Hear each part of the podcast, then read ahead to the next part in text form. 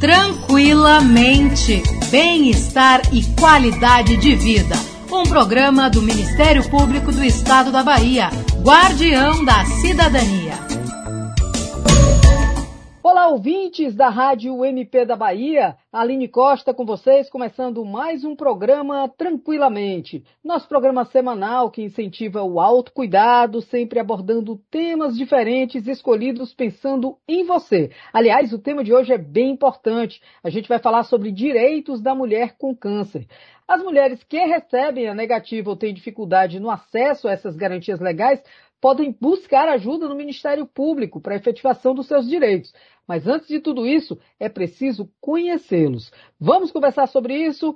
O Tranquilamente é transmitido também pelo Ministério Público de Minas Gerais e pelo Instituto Nacional da Seguridade Social, o INSS. Um abração aos ouvintes que nos escutam nesse momento e não esqueçam de cuidar da saúde mental, que é essencial. Vamos escutar nosso recado musical de hoje. Sobe o som.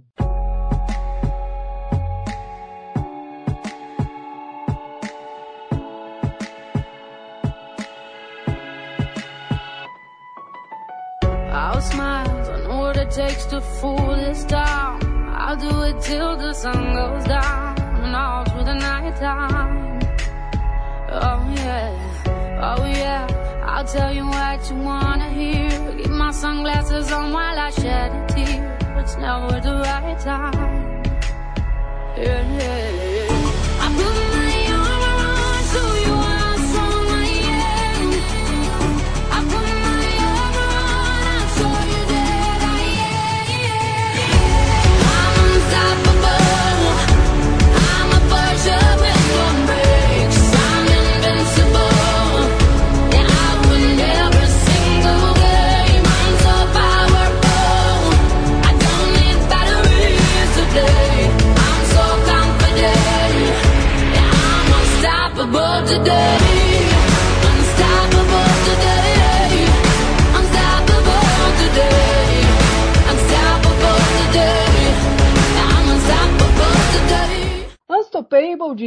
foi o nosso recado musical de hoje, que, embora seja em inglês, aborda a situação de continuar seguindo em frente, apesar de qualquer obstáculo que apareça.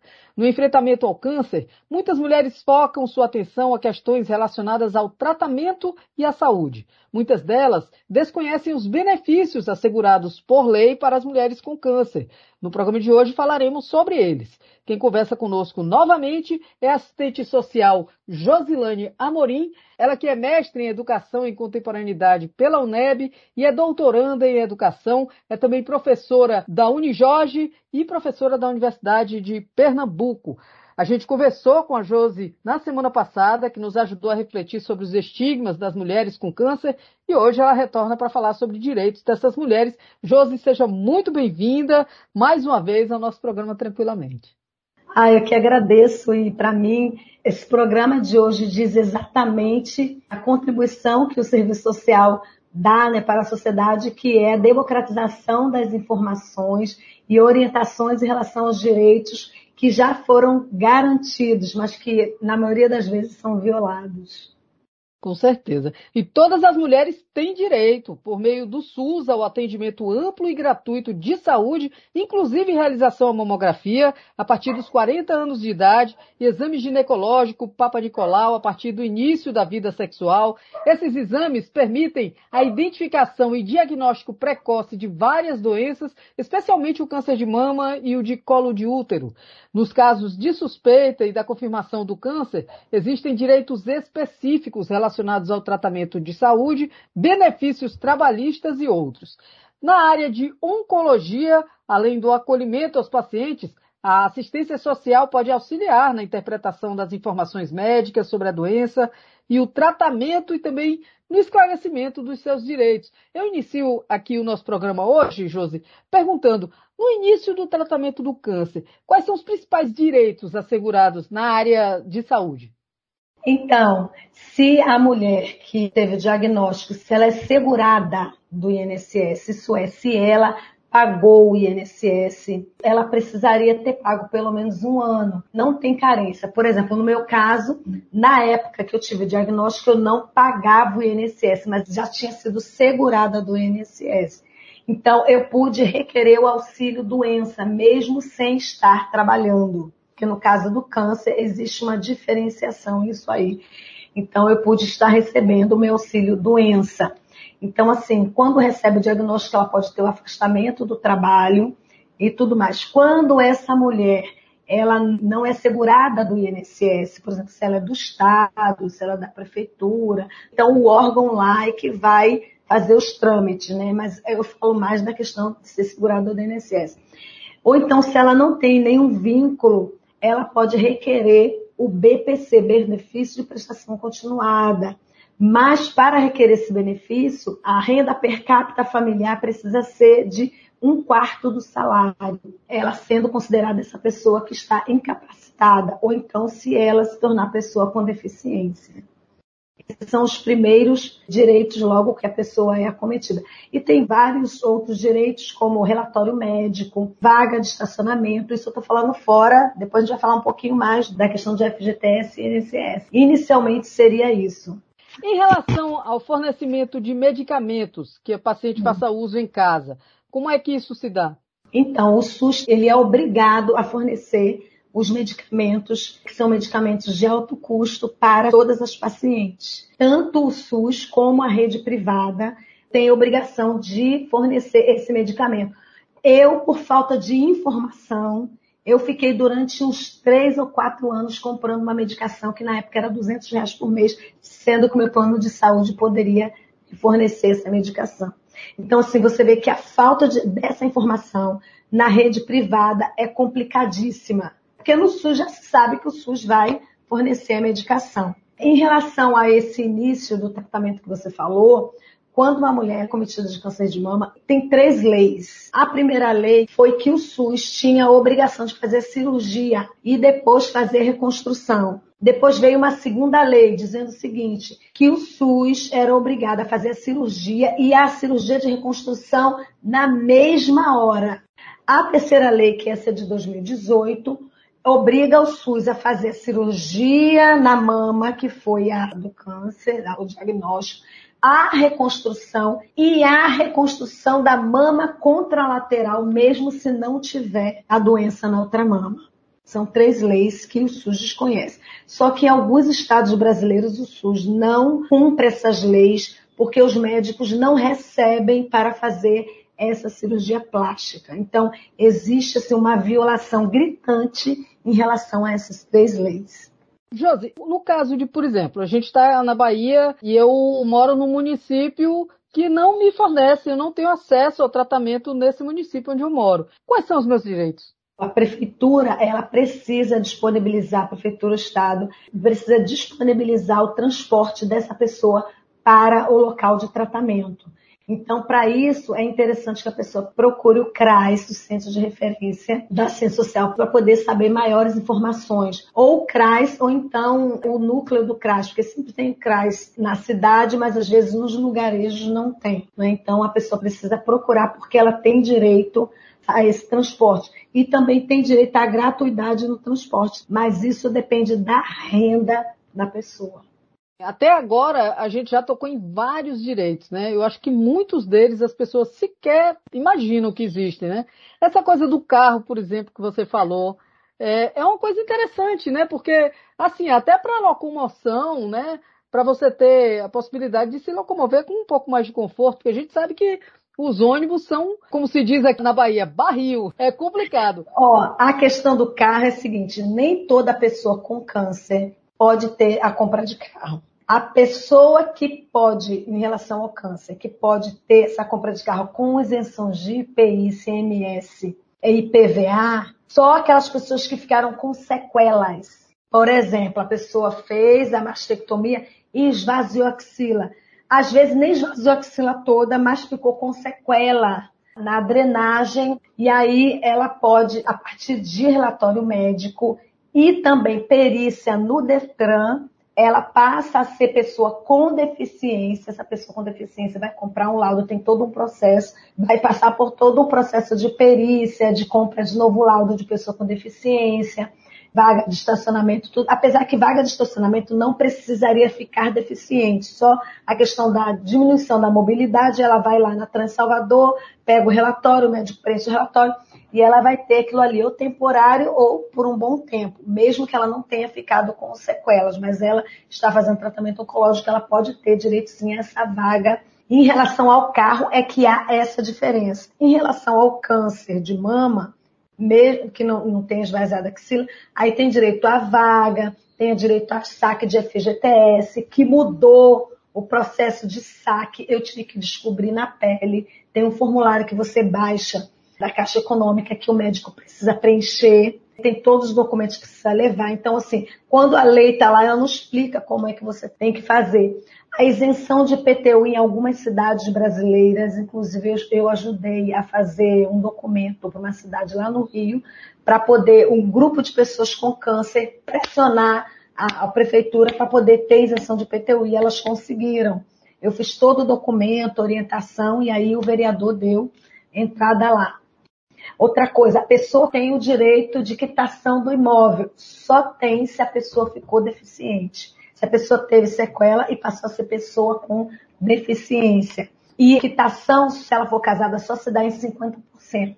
Se ela for solteira, e isso vai depender também se tiver o seguro assinado e o diagnóstico precisa ser depois da assinatura do seguro. Tá? E esse, esse diagnóstico precisa ser dado pelo SUS. Pode ser um diagnóstico particular também pode ser particular, porque assim, todas as outras esferas de isenções que eu tive, todas foram por rede privada. Sim. Essa questão do SUS é quando eu tenho uma criança autista. Pais que têm filhos autistas têm a mesma isenção que a pessoa com deficiência tem em relação a esse esvaziamento, essa sequela também. Tem também o saque do PIS-PASEP, se a pessoa teve a carteira assinada antes de 1988, 87, se não me falha a memória, ela pode ter um saldo lá de PIS ou de PASEP, dependendo se é do INSS ou se é público. O auxílio doença, quando a pessoa foi é segurada do INSS, não tem carência, por exemplo, fica um bom tempo sem pagar, eu tive direito ao auxílio doença. Quando a pessoa está com câncer, ele não sofre aquela porcentagem que qualquer outro trabalhador teria. É tipo assim, a gente recebe praticamente 100%. E aí esse auxílio doença, se passar de dois anos, provavelmente o SUS pede para entrar em aposentadoria, vai aposentar a pessoa. Mas, por exemplo, a pessoa foi lá, recebeu auxílio doença um ano, um ano e meio, dois anos, e volta ao trabalho, se ela ficou com alguma sequela, ela volta ao trabalho e ela vai receber, além do seu salário normal no trabalho, o INSS precisa pagar esse auxílio acidente barra doença, porque a pessoa ficou com sequela, que significa 50% do salário de benefício. Por exemplo, se no auxílio doença ela receber 3 mil reais, ela vai receber até sua aposentadoria, voltando a trabalhar, R$ 1.500, que cessa na aposentadoria. Outro direito também é isenção de imposto de renda na aposentadoria, mas eu já digo de antemão que se a pessoa recebe auxílio doença, ela também não paga, não é descontado imposto de renda. Também tem aposentadoria por invalidez, se a pessoa já passou aquele tempo todo e tal, aí tem aposentadoria por invalidez. O idoso, a pessoa com câncer, que ela mora sozinha, não tem ninguém para cuidar e tal, o INSS libera se a pessoa estiver mesmo lá na cama ruim, entendeu? Que é 25%, se a pessoa já está aposentada, tá? 25% a mais do valor da aposentadoria para ter alguém que cuide dessa pessoa. Aí a pessoa precisa dar entrada no INSS, todo o relatório médico que a pessoa mora sozinha, não tem ninguém para cuidar, tá, tá, tá, tá, tá, tá. Se a pessoa precisar desse cuidado a mais, existe um acréscimo de 25%. Então, eu acho que a maioria dos direitos são esses aí. E assim, o que, que acontece? A pessoa está diagnosticada com câncer, ela tem os mesmos direitos em todas as instituições, todos os locais públicos, fila de mercado, fila de banco. Quantas vezes eu tive ali na fila, aí a pessoa fica olhando para mim, já quase apanhei e tal. Então a gente tem que ficar falando, isso, isso é um estigma horrível. Gente, eu faço quimioterapia, não, não sei o quê. você é deficiente? Recentemente eu estacionei meu carro na vaga de deficiente com cartão, né, que você pode ir lá na Transalvador obter esse cartão. Uma senhora estava estacionada na faixa de 12, ela começou a brigar comigo porque eu estava ali. Você é deficiente? Eu falei, o que, que a senhora acha? Então, assim, esse estigma, essa coisa assim de, de, você tem o seu direito de fila, de prioridade na fila em qualquer lugar, em shows, teatro, a mulher que esvaziou a axila, ela passa a ser pessoa com deficiência. Ela vai ter todos os direitos da pessoa com deficiência. Então, ela vai precisar ler a cartilha da pessoa com câncer e ler a cartilha da pessoa com deficiência. Porque aí o médico vai atestar a deficiência, tá, tá, tá e vai ter toda a gratuidade, então metade é sempre pagar com a metade do show, né? Metade do valor do show. Né? Enfim, tem todos esses direitos. Assim, a gente está vendo que direitos tem alguns, né? Porque eu acho que a gente precisa avançar em muito mais. São direitos, inclusive, que eu acho que abrange outras pessoas também, com outros diagnósticos, com outras coisas, mas que precisa de coisas específicas aí. E a gente enxerga o estigma dentro do direito, né? É impressionante. Nós dividimos esse programa em estigmas Exatamente. sociais e direitos sociais, né, para as mulheres com câncer. E você acabou de me dar um link assim que misturou essas coisas, né? Então, como é difícil a gente combater esses campos que acabam permeando um no outro, né? Como é que é isso para você? Como é que você enxerga essa questão do direito? Me parece que tem algumas especificidades, como você falou aí, que às vezes você não consegue. Ah, se você não tiver isso aqui, você já não consegue. Como é que a gente consegue lidar com esses direitos meio tortos, meio brechas, meio, né? Não sei. é um malabarismo, é um malabarismo. Eu digo assim, que não só as pessoas com câncer, mas todas as pessoas deviam saber quais são os seus direitos, para poder você ter autoridade na hora de falar, entendeu? Porque assim, eu já enfrentei vários estigmas em relação a esses direitos. Tem uns que são tranquilos, você vai comprar o carro, você está ali com o documento. Mas esses direitos que você lida com o outro no dia a dia são mais difíceis, porque você não quer se estressar com isso. Então, assim, eu falo muito tranquilamente. Teve um segurança no shopping que falou assim: a senhora não pode estacionar aí, não. Eu falei assim: o seu dever é para ver se lá no coisa do carro tem o cartão de estacionamento, de minha identidade. Porque eu não tenho como te mostrar. A senhora é deficiente como? Eu falei: eu não tenho como te mostrar minha deficiência. É para você então, ver sabe? que ele, ele não tem conhecimento sobre o direito que lhe permite. Exatamente. Então, assim, eu acho que o INSS, o SUS, deveria ter esse marketing em relação a esses direitos para poder a gente orientar, fazer um processo educativo na população, porque você olha para uma pessoa, você, ah, não, mas é perfeita. Então, só é deficiência se for cadeirante. Não, eu posso estacionar na vaga de deficiente que está lá, mas eu não sou cadeirante, mas eu posso estacionar. Eu tenho todo o meu direito para estacionar. Então, lidar é muito difícil. No início, eu achava, eu me estressava. Hoje, eu já lido assim, bem na, na esportiva, sabe? Porque é complicado. Na academia, eu já briguei com a criatura estacionou o carro na vaga de deficiente. Aí eu peguei e estacionei atrás dela. Aí na academia só tinha aquela vaga. Aí ela foi brigar comigo na aula de fit dance, brigando com todo mundo. Eu falei assim, não, você vai esperar terminar a aula. Eu vou lá Aí eu tiro meu carro para você tirar o seu, você estacionar na minha vaga. Então, assim, a gente precisa levar a vida com leveza, mesmo que acontecesse, a gente já sabe que a nossa sociedade é estigmatizante, que a nossa sociedade é preconceituosa, que não conhece os direitos, que a gente mesmo que é deficiente não conhece, ainda mais os outros. Então a gente precisa começar a educar. Depois daquilo, nunca mais o gerente veio e falou comigo. Eu falei assim, mas Olha só, não vou tirar meu carro agora, até que esperar minha aula acabar, que eu não vou embaixo tirar o carro, ela está errada. Se a Tana Salvador parar aqui. Aí o que, que o gerente da academia me disse? Não, a gente vai até pintar e vai até tirar essa vaga daí. Eu falei, oi? Como assim? Oi? Então, assim, não, o que então, falta. Se só tem uma vaga, a gente tira ela, então, para não ter briga. É. E assim, o que vocês estão fazendo nessa rádio tinha que ir em nível nacional. Essas informações que não vão porque tem que orientar a população. Chega, a gente já tem o estigma, o sofrimento da doença, aí eu tenho que ficar explicando por que, que eu tenho que ser prioridade. Mais Mas é lidar com leveza, é mais difícil. Exatamente. Verdade. Josi, a gente está chegando ao final desse programa mais uma vez, infelizmente, porque, sinceramente, eu estou adorando conversar com você. Você fala desse formato e com todas as suas dores também, de forma leve, de forma tranquila. Essa coisa da briguenta que você disse que é, é uma briguenta com leveza, né? Uma briguenta que não sai batendo em todo mundo, mas quem sabe, né? Tem, tem argumentos para para poder enfrentar esse estigma e essa falta de conhecimento dos direitos. Uma boa saída seria um, uma campanha jurídica, né? Uma campanha que envolvesse esses temas aí, né, também.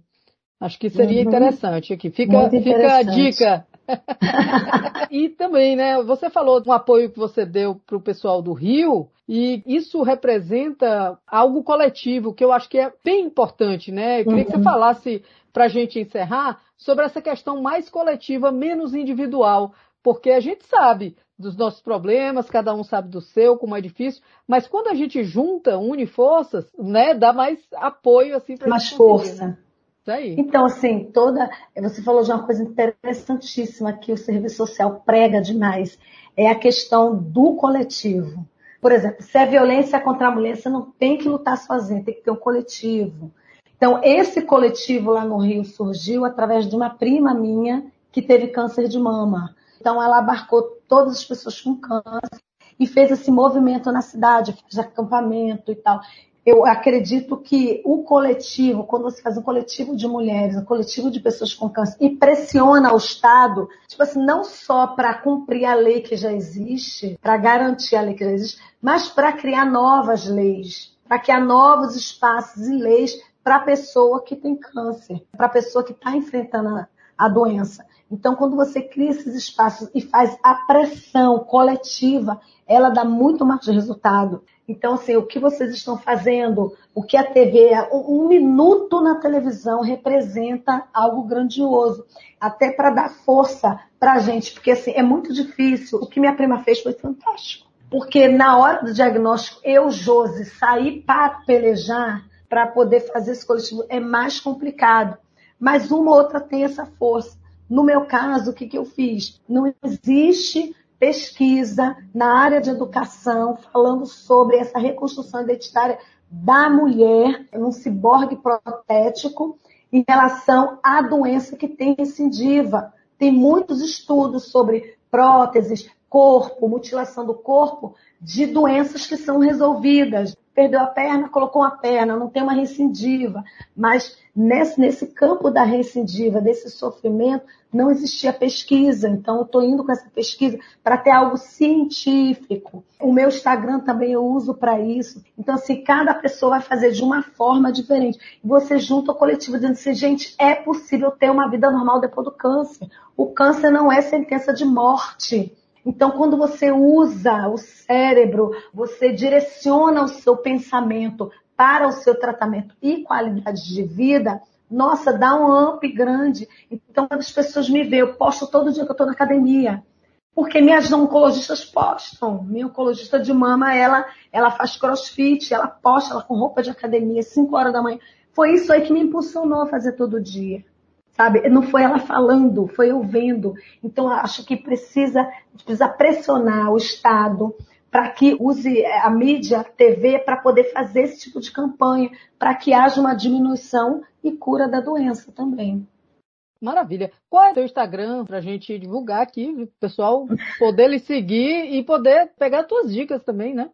É, ó, o meu Instagram ele é privado, por incrível que pareça, mas esse mês eu vou abrir porque ele é privado, porque eu já recebi muita coisa que eu não quero ouvir, aí por isso eu coloquei privado. Mas pode me adicionar lá. José Amorim, underline, câncer direitos. Pronto. José Amorim, underline, câncer direitos.